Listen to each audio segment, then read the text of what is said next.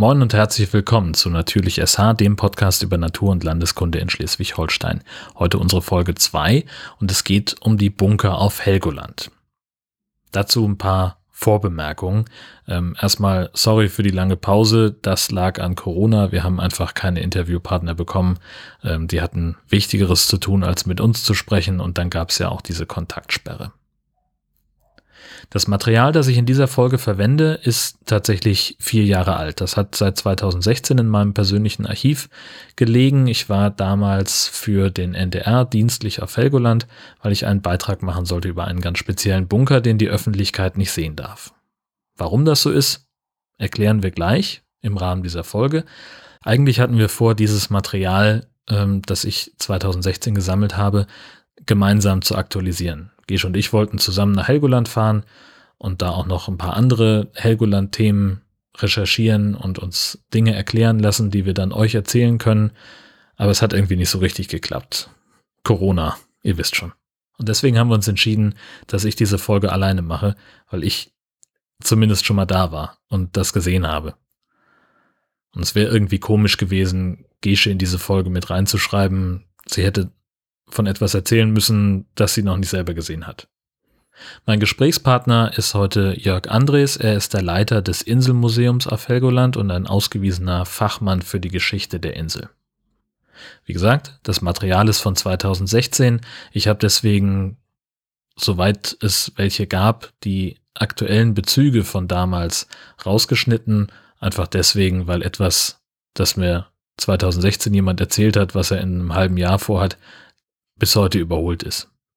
Auch wenn es in meinem Beitrag, der im Radio gelaufen ist, damals nur um diesen für die Öffentlichkeit nicht zugänglichen Bunker geht, hat Jörg gesagt, lass uns mal erstmal durch den normalen öffentlichen Bunker durchgehen, damit du ein Gefühl dafür bekommst, was tatsächlich die Bunker auf Helgoland sind und was die für die Insel bedeuten.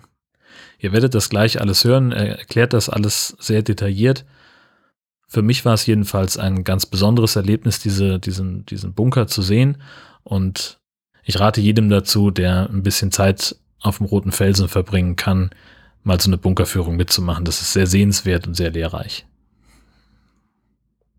Jetzt soll es aber losgehen mit der heutigen Folge. Jörg und ich haben uns auf dem Oberland getroffen. Ganz in der Nähe der evangelischen Kirche ist ein kleines Trafohäuschen und dahinter eingezäunt geht's eine Treppe runter und da ist irgendwie so ein komischer Metallverschlag, der muss erst geöffnet werden. Das ist ziemlich laut und klingt ein bisschen eigentümlich. Ich habe damals vergessen, das aufzunehmen. Äh, Im Nachhinein ärgere ich mich darüber, denn das wäre jetzt heute genau das Richtige, um reinzukommen. Aber die Menschen, die die Bunkerführung machen, haben mir sozusagen den Gefallen getan, ein Einstiegsgeräusch direkt vorne platziert zu haben. Denn wenn man reinkommt, dann steht man erstmal am oberen Ende eines Treppenhauses und dort steht auch so eine kleine Luftschutzsirene, mit der jede Bunkerführung auf Helgoland beginnt.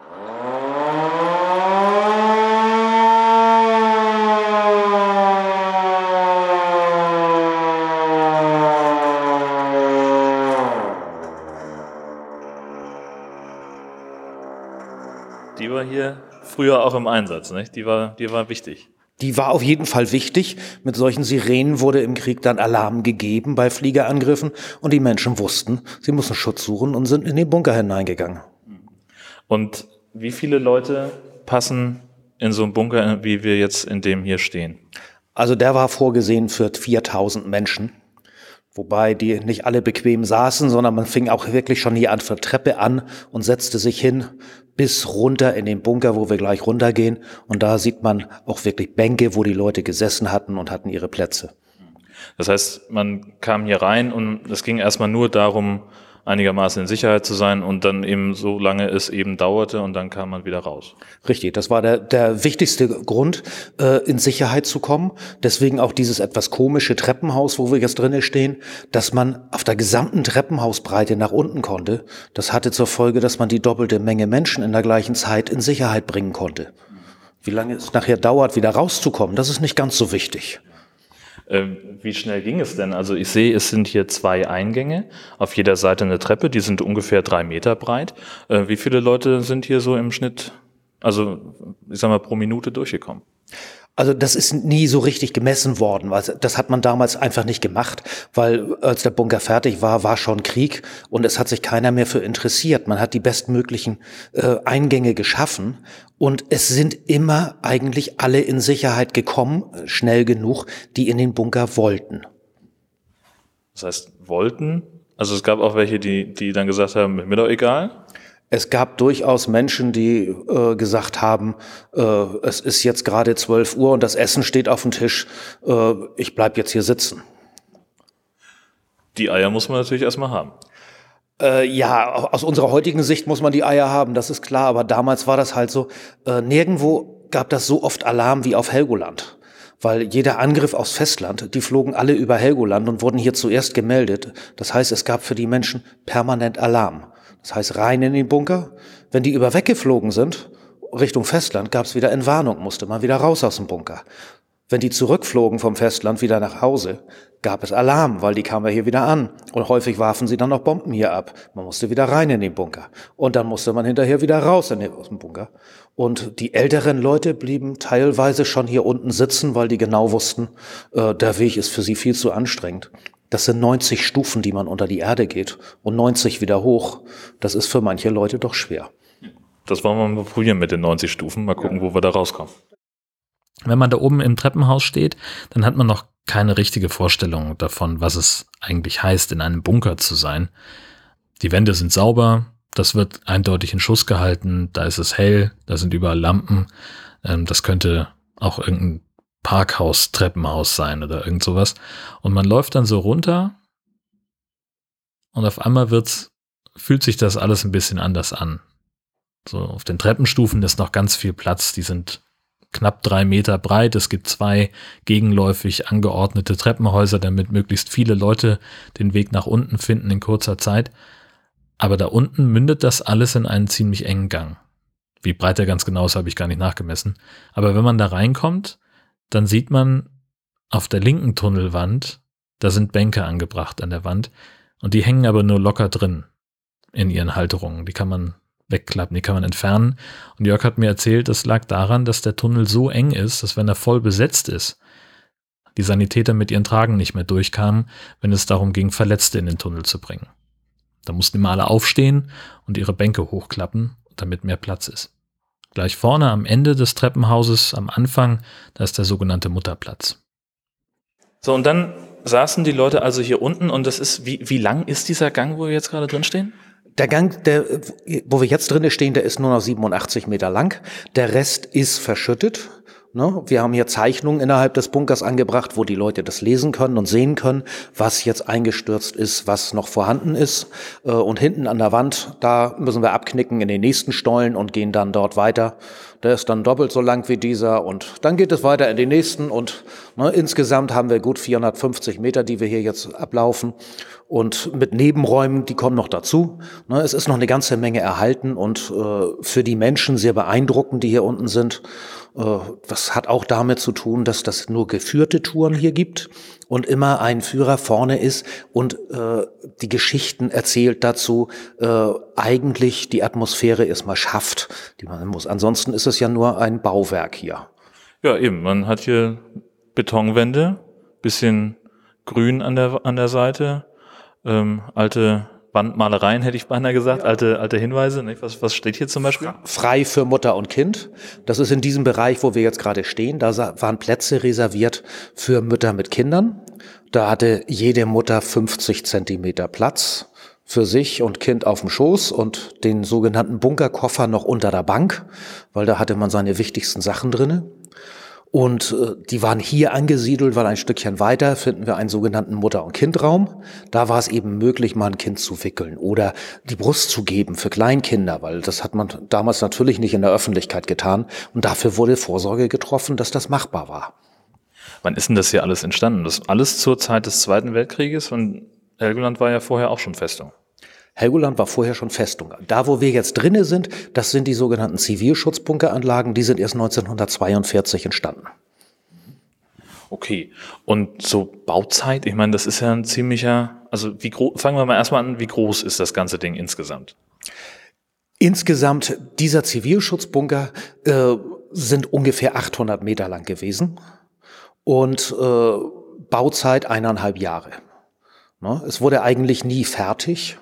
Es wurde immer weiter gegraben und immer irgendwo war immer Baustelle, äh, bis letztendlich der Krieg so weit nach Helgoland kam, dass man aufhörte zu bauen. Aber insgesamt Bunkeranlagen gibt es natürlich viel, viel mehr oder gab es viel mehr. Insgesamt waren auf dieser kleinen Insel 13,8 Kilometer Bunkergänge. Und äh, da muss man sagen, jeder Schweizer Käsehersteller wäre froh, wenn er so eine Lochdichte hinkriegt. Weil wir haben gerade mal 0,7 Quadratkilometer Oberland und nur in diesem Felsen kann der Bunker sein. Das heißt, der ist so ein bisschen korkenzieherartig angelegt. Der ist völlig korkenzieherartig angelegt. Das ist in manchen Bereichen war der vier- und fünfgeschossig angelegt, ne, was inzwischen leider alles weggesprengt ist nach dem Kriege. Äh, und vieles ist zerstört, also es ist gar nicht mehr so viel begehbar. Wir gehen nachher noch in einen anderen Bunker, in einen weiteren, der begehbar ist, noch weitere, die planen wir in Zukunft freizulegen und auch wieder für das Publikum zugänglich zu machen. 4000 Menschen fanden in den Zivilschutzbunkern Platz. Innerhalb von wenigen Minuten mussten sie unten sein, um vor den Bombern geschützt zu sein. Heute hat der Rote Felsen knapp 2000 Einwohner. Das heißt, damals sah die Insel noch komplett anders aus. Helgoland hatte nicht so viele Einwohner, aber es waren viel mehr Menschen auf der Insel, weil es waren ganz viele Soldaten und Marineangestellte, Marineangehörige da und die ganzen oberen Dienstgrade und so, die hatten auch ihre Familien mit auf dieser Insel und insofern kamen doch während des Krieges immer viele, viele tausend Menschen zustande. Also wenn man das Bild, ja, die Bilder anschaut, die alten, das war ganz schön dicht bebaut. Und äh, viele, viele Soldaten haben auch im Hafen gewohnt. Dort gab's Baracken, nicht? Und äh, dann haben die ganzen Kasernenbauten waren voll, die alle heute nicht mehr da sind. Es gab hier riesige Kasernenbauten. Wir hatten drei Kasernen auf dem Oberland. Nicht? Hinzu kommt noch die ganzen Lager, die hier waren. Wir hatten drei Zwangsarbeiterlager. Ja, Kriegsgefangene mussten hier hart schuften, um eben auch so einen Bunker herzukriegen, wie wir jetzt hier sehen. Und äh, die mussten auch alle ja irgendwo unterkommen. Bei denen war es damals halt nicht so wichtig, dass die auch immer Schutz bekamen. Die wurden dann als Letzte eingelassen, aber äh, meistens sind sie doch noch rechtzeitig reingekommen. Auf dem Weg durch den Bunker kommen wir an ganz vielen Schaubildern vorbei, an historischen Dokumenten, an Bildern aus der Zeit des Kaiserreichs, wie Helgoland damals aussah, ein mondäner Kurort in der Nordsee. Früher gehörte Helgoland ja zu Großbritannien und wurde dann 1890 Teil des Deutschen Kaiserreiches. Ziemlich daneben hängen aber auch Bilder, die ungefähr 60 Jahre später aufgenommen worden sind nachdem die Briten die Insel buchstäblich in Schutt und Asche gelegt haben. Sie hatten allen Grund dazu, denn Helgoland war schon zu Kaiserszeiten ein wichtiger, ein wichtiger Marinehafen und die Nazis hatten äh, noch viel größere Pläne.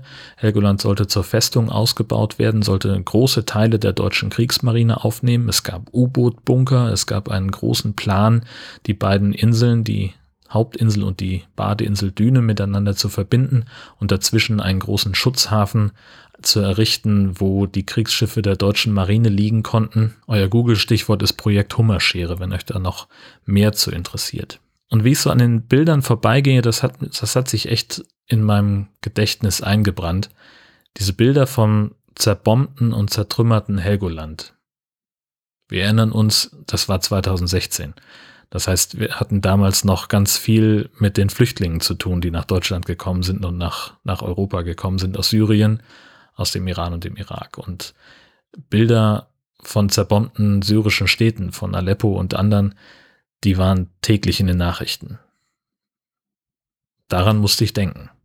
Und auch an die Gesichter in den Flüchtlingsunterkünften, in denen ich war, wo man am Grad der Hoffnungslosigkeit der Menschen oder der Gesichtsausdrücke unterscheiden konnte, wie lange die Menschen schon in Deutschland waren. Jörg hat das vorhin erklärt. Man, wir gehen so ein paar Meter in den Berg hinein an diesen ganzen Schaubildern und den verbogenen Metallteilen von alten Bomben und Torpedos vorbei und den Fotos, den historischen, und dann macht das Ganze so einen Knick. Da kommen dann noch ein paar Meter Tunnel und auch noch ein paar Räume, wo weitere Schaubilder drinstehen. Das war mir irgendwann zu viel. Ich konnte das alles gar nicht mehr aufnehmen. Ich hatte einen ziemlich dicken Kloß im Hals damals, das weiß ich noch. Und so sind wir fast wortlos aus dem Bunker raus, ein paar Meter von, vom Eingang entfernt, aber immer noch nah genug am Leuchtturm dran.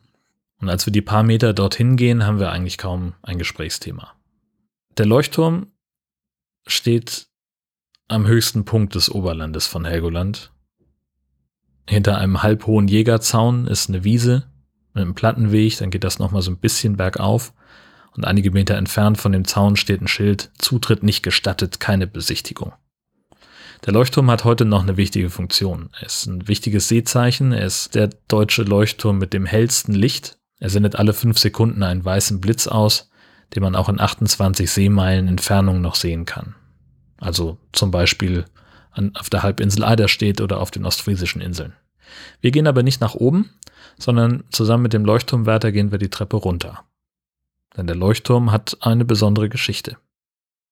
Die Räume ungefähr acht bis zehn Meter unter der Erdoberfläche sind in einem erbärmlichen Zustand. Nach Kriegsende hat sich da keiner mehr drum gekümmert. Es ist stockfinster, ähm, der Beton ist abgebröckelt, zum Teil bis auf die Stahlbewehrung. Und ich erinnere mich noch, ich habe meine Taschenlampe vergessen. Wir hatten darüber gesprochen, dass ich eine mitbringen soll. Und ich hatte so eine kleine helle Halogen Taschenlampe, so ungefähr so groß wie mein Daumen. Und, äh, die habe ich irgendwie vergessen. Ich hatte noch eine neue Batterie gekauft. Die hätte mir da echt geholfen, denn die war wirklich hell, die war richtig gut. Ich weiß gar nicht, wo die jetzt ist. Ähm, und so mussten wir uns halt mit so einer kleinen Taschenfunzel begnügen. Jörg hatte eine für mich eingesteckt zur Sicherheit, weil er sich sowas ähnliches wahrscheinlich schon gedacht hat.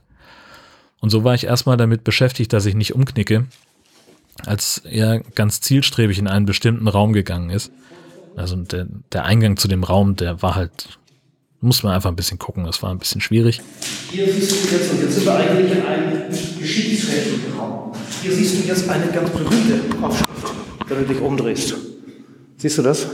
Freiheit, Freiheit für Helgoland.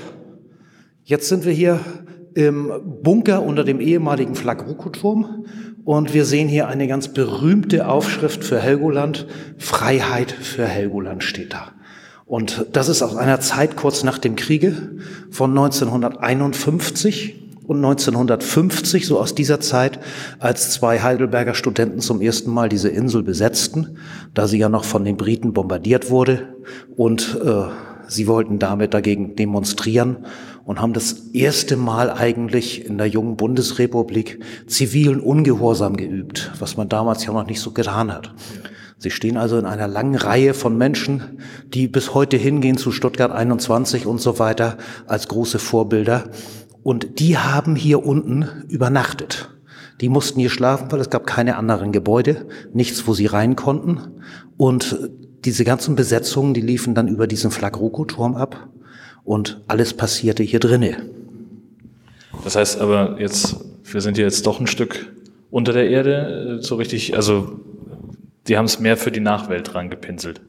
Sie haben das damals sicherlich für sich rangepinselt, so zur Eigenmotivation und so etwas, äh, aber das natürlich für die Nachwelt. Und das ist erhalten, das kann natürlich nicht jeder sehen, weil hier darf man eigentlich nicht hinein.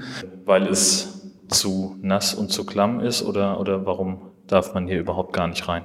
Naja, diese Gebäude sind nicht geeignet für eine öffentliche Nutzung. Also das ist von, von den Sicherheitsbestimmungen. Die Böden, alles ist nicht so geeignet, dass man hier Menschen durchführt. Ne? Und inzwischen wird dieser Flagroko-Turm ja auch wieder als Leuchtturm genutzt und hat ganz andere Anforderungen zu erfüllen. Und da würden die vielen Menschen hier unten sicherlich nicht bei helfen. Ähm, dann lass doch mal so ein bisschen über das Thema Orientierung sprechen. Wo im Felsen sind wir jetzt?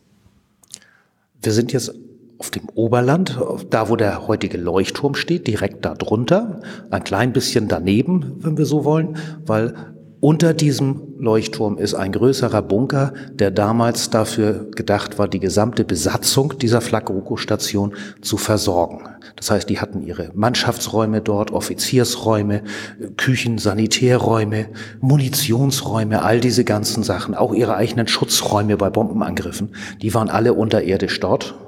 Und da drinnen befinden wir uns jetzt. Wie weit unterm Boden. Wir sind, ich glaube, zwei Stockwerke runtergelaufen, drei Stockwerke runtergelaufen und dann eins wieder hoch. Richtig. Wir sind jetzt also ungefähr acht Meter unter der Erde. Gut, dann lassen wir noch einen Also auch ehemalige Mannschaftsräume hier, wo geschlafen wurde, wo die äh, ihre Freizeit halt verbracht haben oder ihre Freiwache hieß das natürlich militärisch. Äh, die haben sie dann hier unten verbracht, wenn sie nicht nach oben konnten. Und das, dafür sind diese Räume hier vorgesehen. Äh, und die Besetzer haben sie natürlich damals auch benutzt, weil das wurden ja auch mit der Zeit immer mehr. Es gab mehrere Besetzungen. Manchmal waren ganz viele Leute hier, manchmal nur sehr wenige. Und so wurde dann auch dieser Raum, der damals als einziger halt noch heil war, letztendlich dafür genutzt, die Leute alle unterzubringen. Aber äh, das ist ja, die ganze Anlage ist ja doch noch relativ gut dokumentiert. Woher eigentlich? Naja, es gibt die alten Bauakten natürlich noch. Also auch zur Nazi-Zeit und so war der deutsche Staat in der Beziehung verwaltungsmäßig schon gut organisiert. Äh, und eigentlich wurden alles schriftlich niedergelegt, alles musste dreimal abgezeichnet werden. Und das ist alles heute in den Archiven der Bundesrepublik natürlich erhalten. Das findet man im Militärarchiv in Koblenz.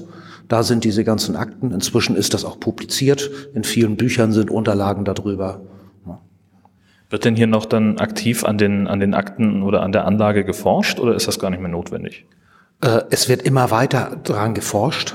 Äh, wir versuchen vor allen Dingen diese kalte Aktenlage äh, ein bisschen mit Leben zu füllen, indem wir versuchen, noch die letzten damals dabei gewesenen zu interviewen und die Geschichten zu diesen kalten Akten zu finden. Das ist das, wo wir im Moment sehr dran sind. Wie läuft das so? Also kommt ihr da gut voran? Äh, natürlich sehr schleppend, muss man einfach sagen, weil so viele Leute leben nicht mehr. Die meisten, die heute noch leben, waren damals noch Kinder und Jugendliche. Sie standen zumindest nicht in Verantwortung. So alt äh, wird leider keiner in der Beziehung. Aber äh, es geht Stück für Stück. Wir finden immer wieder was Neues. Immer wieder kriegen wir doch kleine Berichte, was der Einzelne hier erlebt hat. Und das macht eigentlich das so wertvoll, weil man dann diese Räume ganz anders versteht. Insgesamt ist die ehemalige Bunkeranlage habe ich eben gerade schon gesagt, in einem ziemlich erbärmlichen Zustand. Aber wozu sollte man sie auch erhalten? Die haben nach dem Kriege keine Nutzung mehr gehabt.